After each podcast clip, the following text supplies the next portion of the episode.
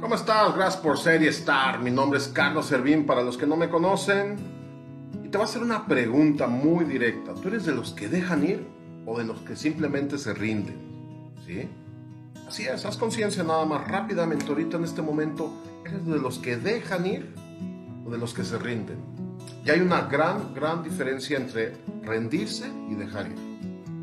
Dejar ir significa liberarte, ¿sí? Liberarte de algo ya no te sirve, significa eliminar personas tóxicas, este, sistemas de creencias de tu vida, para que puedas hacer ese espacio para las relaciones, ideas que son propias para tu bienestar, para tu felicidad, para que vivas como quieres y mereces vivir.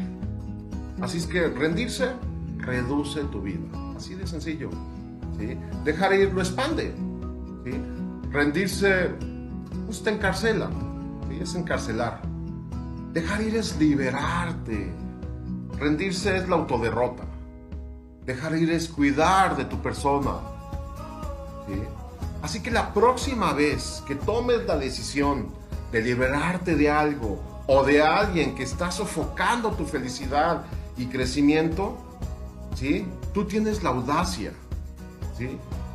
de soltar, ¿sí? de liberarte, no de rendirte. ¿sí? Porque recuerda que hay una gran diferencia el rendirte con dejar ir. Pues recuerda que no necesitas el permiso de nadie, de nadie, o la aprobación de alguien para vivir tu vida de la mejor manera que tú te sientas bien.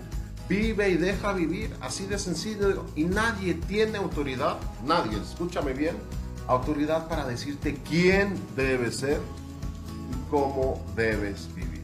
Así es que haz conciencia, ¿eres de los que dejan ir o de los que se rinden? Decide, rendirse o dejar ir.